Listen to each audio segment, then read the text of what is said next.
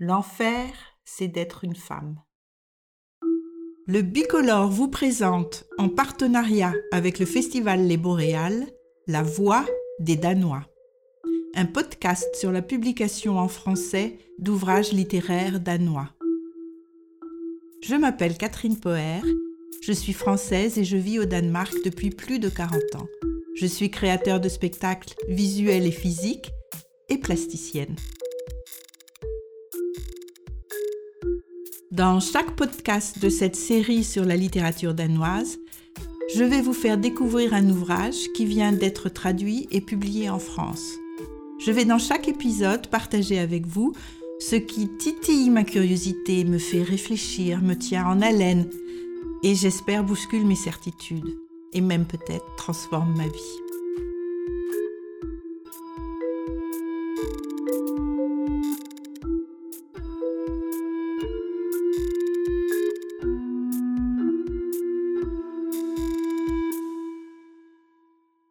Après avoir lu le roman de Merete Prulshelle, La beauté du peuple, publié chez Gallimard, je brûle d'envie de partager avec vous mes réflexions sur ce que les femmes ont enduré et malheureusement continuent encore à subir. Je vais me limiter à notre époque en Europe, du XXe siècle à aujourd'hui, pour ne pas parler pendant des heures et des heures et des heures ad vitam aeternam, amen, car le martyr des femmes est un sujet infini.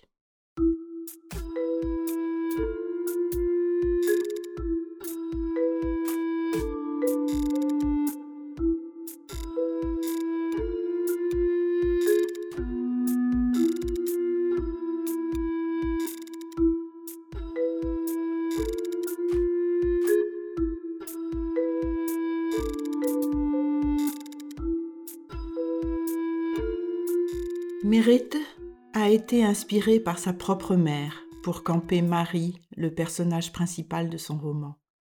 Grâce à ce portrait de femme, né avant la dernière guerre mondiale, nous allons pouvoir parler de ce que les femmes ont vécu pendant la guerre, puis pendant l'essor économique rapide des années 50 et 60.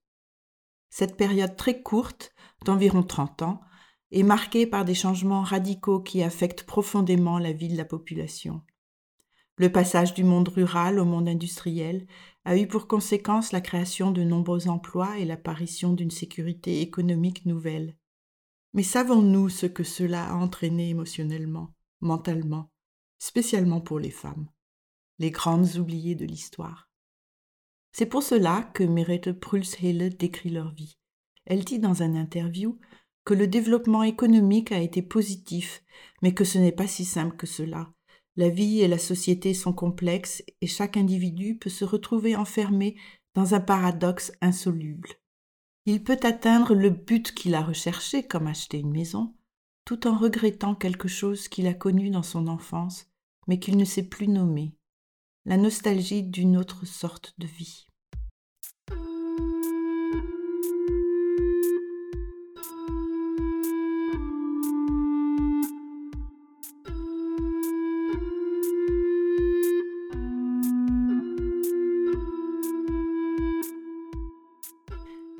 De Langlen et les années 30 sont le cadre du début du roman.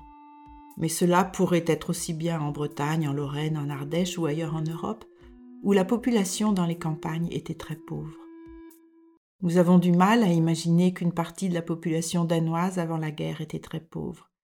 Cette époque n'est pas si loin que cela. Ce sont nos parents ou nos grands-parents qui ont vécu pendant cette période. Merete explique dans un interview que c'était vraiment important pour elle de décrire cette rude et violente réalité du quotidien. Les petites îles étaient coupées du monde et leurs habitants vivaient soit de la pêche, soit de l'agriculture. Il était courant les samedis soirs dans les bars que les pêcheurs et les paysans, chacun s'identifiant fortement à sa profession, se défoulent en se bagarrant les uns contre les autres. Le père de Marie fait partie des bagarres. Il aime frapper. Il cogne sur tous le samedi soir, car il n'est ni pêcheur ni paysan. Lui, il répare les toitures en chaume, il est couvreur, si seulement il trouve du travail.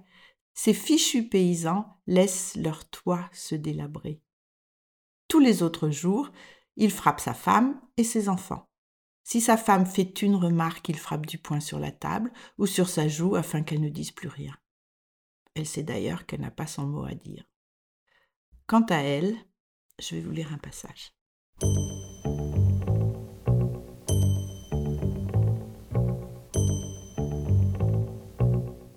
Durant la semaine, la mère prenait note de leurs bêtises pour qu'ils soient punis le dimanche. S'ils lui déobéissaient, comme la fois où Kai avait dépensé jusqu'à son dernier sou pour se payer une bière à l'auberge, ou quand Valdemar avait déchiré son pantalon sur le tracteur de Nielsen. Tout était consciemment noté et converti en coups.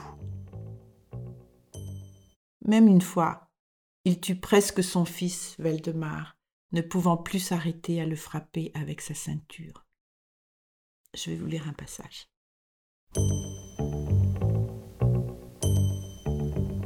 Le père pencha Veldemar sur la table et lui remonta la chemise jusqu'aux omoplates. Ses testicules pendaient toutes rouges sous ses fesses blanches. La mère alla à la chaise du coin, la tourna et s'assit avec Hélène sur les genoux. Gona se faufila par la porte, et Marie le vit marcher en chancelant vers les tables. Elle faisait pareil quand les garçons se faisaient battre le dimanche.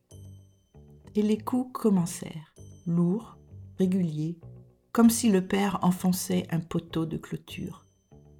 Au bout de dix coups, Valdemar se mit à crier, quand le fouet frappa les marques qui étaient déjà apparues. Du sang coula des longues entailles rouges. C'est ma faute, se dit Marie. Je suis une poule mouillée, c'est ma faute. Ça suffit, papa, put-elle dire soudain. C'était pas si grave. Son père ne sembla pas l'entendre. Il assena le fouet au même endroit sur les reins de Valdemar, et le sang gicla. Valdemar s'effondra un peu plus sur la table. Il ne criait plus. Il est mort, pensa Marie, et c'est ma faute. La mère se leva et s'approcha du père. Arrête, dit-elle. Le père donna un grand coup de fouet dans le sang. Stop, dit-elle. S'il doit recevoir des coups, je les prendrai à sa place. Elle posa la main sur le fouet, le père le lâcha, leur tourna le dos et sortit. Tout cela parce que Marie est rentrée à la maison avec sa robe pleine de boue. Personne ne lui a demandé ce qui s'est passé. De toute façon, on ne l'écouterait pas, elle n'est qu'une fille. On écoute Kai, le grand frère. Il ment et il dit que c'est la faute de Valdemar, alors qu'il vient de violer sa sœur et de forcer son petit frère à faire de même. Marie ne dit rien. Seulement, c'est ma faute, ce n'était pas si grave. Kai continuera à violenter les femmes. Valdemar gardera le reste de sa vie des traces du fouet de son père dans sa chair. Marie, elle, revivra cet horrible viol à chaque fois qu'elle devra laisser son mari Otto satisfaire ses pulsions sexuelles chaque vendredi soir. Et le père dans tout cela? Oh, ben le père, il avait devancé son fils aîné en apprenant à traire à sa fille en lui mettant son sexe dans sa petite main. Et la mère? Oh, elle a bien compris ce qui s'est passé. Elle ne console pas sa fille, ne punit pas les garçons. Elle a seulement peur que sa fille tombe enceinte. J'ai toujours été étonnée que dans la langue française, on tombe enceinte. C'est comme tomber malade. Ne pourrait-on pas arriver enceinte, s'épanouir enceinte, s'enrichir enceinte? Eh ben non, on tombe. Cela peut-être révèle que cela a été une terrible fatalité pendant des générations et des générations, vu qu'il n'y avait aucune contraception.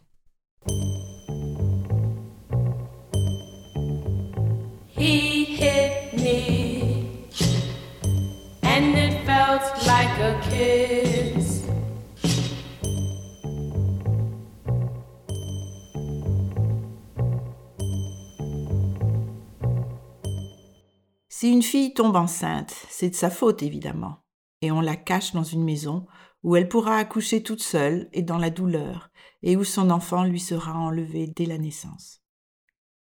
Marie sera placée comme fille à tout faire dans une telle maison. Après l'accident de son père qui est tombé d'un toit et qui reste des mois et des mois à l'hôpital, sa mère n'arrive pas à joindre les deux bouts. L'aîné est pêcheur et ramène des poissons et un petit salaire, La Marie ramasse les pommes de terre avec sa mère, très la vache, s'occupe des petits et fait la cuisine, le ménage. Elle n'arrête pas une seconde. Mais six enfants à nourrir, c'est trop. La mère de Marie se débarrasse d'elle sans même lui en parler.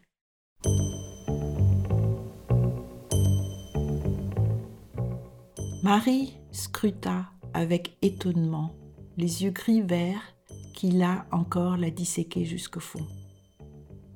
Mais je n'ai pas encore fait ma confirmation, dit-elle. Ta mère est extrêmement contente que je l'ôte d'un fardeau, dit mademoiselle Villebec. Tu auras droit à quatre jours de congé pour ta confirmation. Et ce fut comme si Marie se retrouvait chez elle, dans la cuisine où les murs tournaient autour d'elle, le corps grassouillé de sa mère à côté du fourneau, Hélène qui suppliait de pouvoir jouer avec la boîte à musique, le regard de Valdemar qui la cherchait, les gros jumeaux tout chauds sur la banquette, l'ombre de caille dehors à la fenêtre. Marie s'appuya au mur et découvrit qu'il y avait un papier peint blanc avec des bouquets de fleurs des champs. Je veux rentrer à la maison, dit-elle. Commençons par voir si tu es bonne à quelque chose. Encore une fois, elle n'a rien à dire. La grand-mère de mon fils dans les années 40 n'a non plus rien à dire lorsqu'elle est anesthésiée pour accoucher à Copenhague. Il n'y avait pas dans ce cas de situation conjugale irrégulière, donc ce n'était pas une punition. On n'infligeait plus à la femme un accouchement le plus douloureux possible, mais on a longtemps privé les femmes de la conscience de la puissance de leur corps en les anesthésiant. Revenons à Marie. Elle est maintenant dans une belle maison avec des carreaux de céramique au sol, du papier peint au mur, de belles lampes, des beaux meubles, de quoi manger chaque jour et même une toilette à l'intérieur de la maison que l'on ne doit pas vider. Elle prend goût au confort. Chez elle, il n'y avait rien de tout cela. Et quand l'électricité arriva, je vais vous lire un passage. Les lampes, c'est pour les gens qui ont du pognon à donner aux cochons dit le père. Moi, je les ai payés pour qu'ils apportent une ampoule. Ça nous suffira bien. Ce soir, déclara le père, ce sera notre dernier repas à la lueur du passé. Rien, ajouta-t-il, rien ne peut entraver la marche du peuple et du progrès. Cette ampoule ne fit que dévoiler la crasse qui recouvrait tout.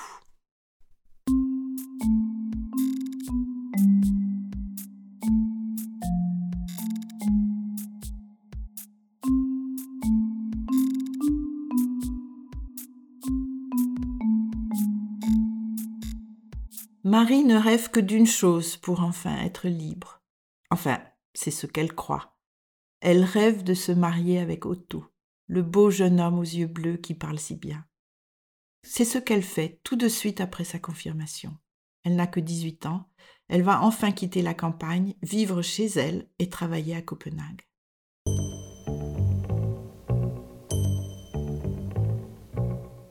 Elle avait pris son petit déjeuner à 6 heures elle était venue à Valbu, où Otto et elle louaient une chambre avec accès à la cuisine.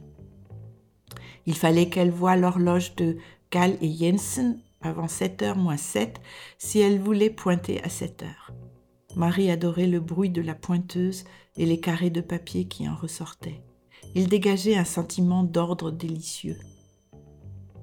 Elle participait ainsi au progrès, ce progrès lié aux machines et à la production dont son père ne cessait de faire l'éloge. Il lui avait même écrit qu'elle faisait désormais partie de la beauté du peuple. Mais Otto étudie, elle doit alors travailler pour deux. Et quand elle rentre, elle fait les courses, le dîner, le ménage. Bref, elle n'arrête pas. Et le vendredi, sexe obligatoire. Elle fait comme une ancienne putain lui avait dit de faire pour garder son mari. Elle dit que c'est absolument délicieux, qu'il est merveilleux, qu'il la rend heureuse. Encore une fois, elle ne dira pas ce qu'elle ressent, alors qu'elle vit à chaque fois l'enfer de son dépucelage par son frère. Sa belle-sœur, celle qui s'est mariée avec son grand frère, a une sœur qui fait des études. Alors un jour Marie, je vais vous lire un passage. Otto, dit-elle, Quand tu auras terminé tes études, moi aussi j'aimerais étudier. Otto tendit son verre pour trinquer avec elle. Tu crois que c'est quelque chose pour toi? Il ne faudrait pas que cela te rende malheureuse. Moi, ça ne me tente pas ces trucs-là, dit Birte. On aura bien des petiots un de ces jours, n'est-ce pas? Valdemar leva son verre et trinqua à une foule de petiots. Je pourrais devenir institutrice, dit Bertha, maintenant que tu as trouvé du travail.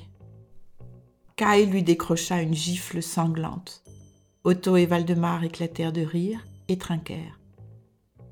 Mais je suis sérieuse, dit Bertha en sanglotant.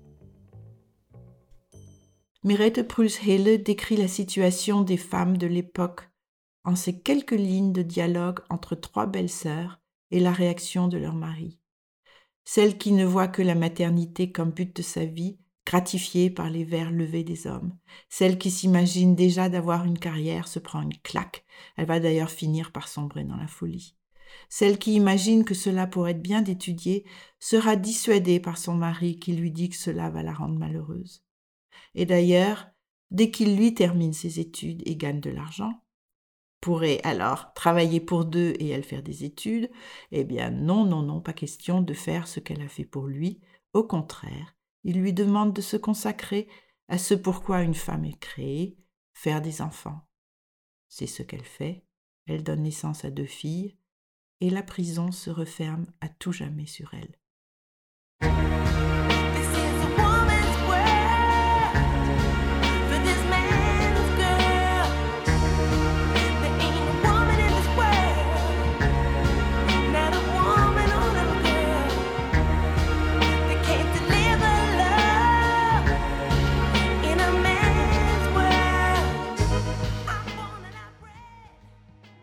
Elle est femme au foyer.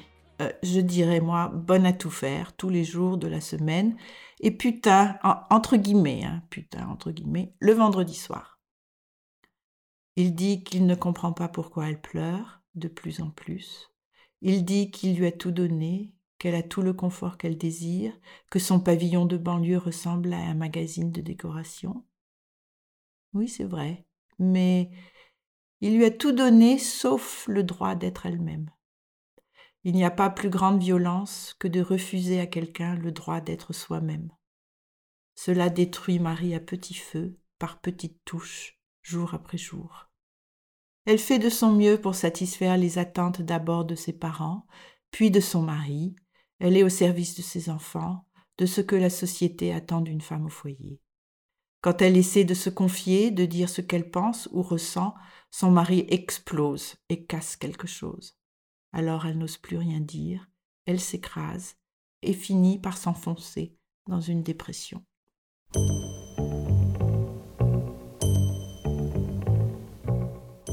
Ça ne te coûte tout de même rien de sourire, disait-il quand elle se plaignait. Mais si, justement, ça lui coûtait des efforts d'être gentille et souriante du matin au soir de sourire à Quitte et à la petite Mérite quand elles se jetaient de la nourriture, quand elles pissaient dans leurs culottes, leurs couches et leurs lits, et quand elles criaient et hurlaient pour un rien, de sourire quand elle était en train de faire la lessive dans la buanderie, de sourire à Otto quand il rentrait et qu'il était presque impossible de lui tirer un mot, de sourire quand elle faisait la vaisselle, de sourire quand il soupirait au sujet des appels des impôts, de déposer un café devant lui en souriant, et de lui dire Tu es tellement formidable, de sourire quand elle repassait des chemises d'auto, ses sous-vêtements, les torchons, les chiffons, tout ce qui devait être rangé en piles bien alignées dans les placards et qu'elle devait laver tous les lundis, de sourire quand elle devait trouver ce qu'ils allaient dîner, de sourire et de féliciter Otto quand il exigeait son dû, même si elle était fatiguée, et qu'elle lui demandait d'éteindre la lumière afin qu'il ne voie pas son sourire se faner pendant l'acte, parce qu'il l'aimait uniquement lorsqu'elle était gentille, et c'était pesant d'être gentille. Mérette dit qu'elle a écrit ce livre parce qu'elle a compris que sa mère n'avait jamais reçu de l'aide pour ce qu'elle avait vécu pendant la guerre et dans son enfance, car c'était une honte de demander de l'aide.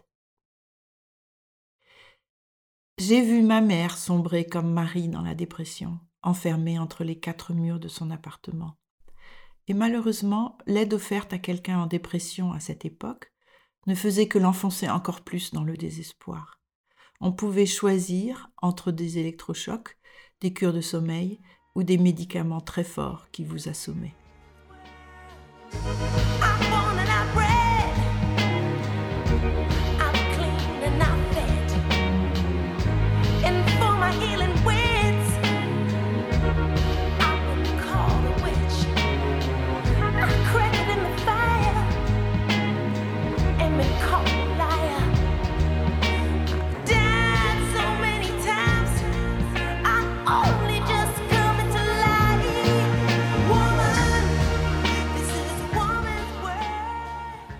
Les femmes ont été enfermées chez elles pour satisfaire l'orgueil des hommes. Ils se pavanaient lorsqu'ils avaient les moyens de se payer une femme à la maison. Aujourd'hui, la plupart des femmes en Europe ont la possibilité de faire des études et de mener une carrière. Elles ne sont plus dépendantes de leur mari. Mais nous avons encore un long chemin à parcourir avant d'arriver à ce que les femmes et les hommes soient sur un pied d'égalité. Le droit à la contraception et à l'avortement ont été la plus grande victoire, mais aussi la plus grande provocation pour la gente masculine. Il est évident que le patriarcat fait tout pour que les femmes restent sous l'emprise masculine en interdisant l'avortement encore aujourd'hui dans de nombreux pays et à nouveau dans certains États aux États-Unis. Comme Simone de Beauvoir l'a dit, la lutte des femmes est un combat qui n'a pas de fin.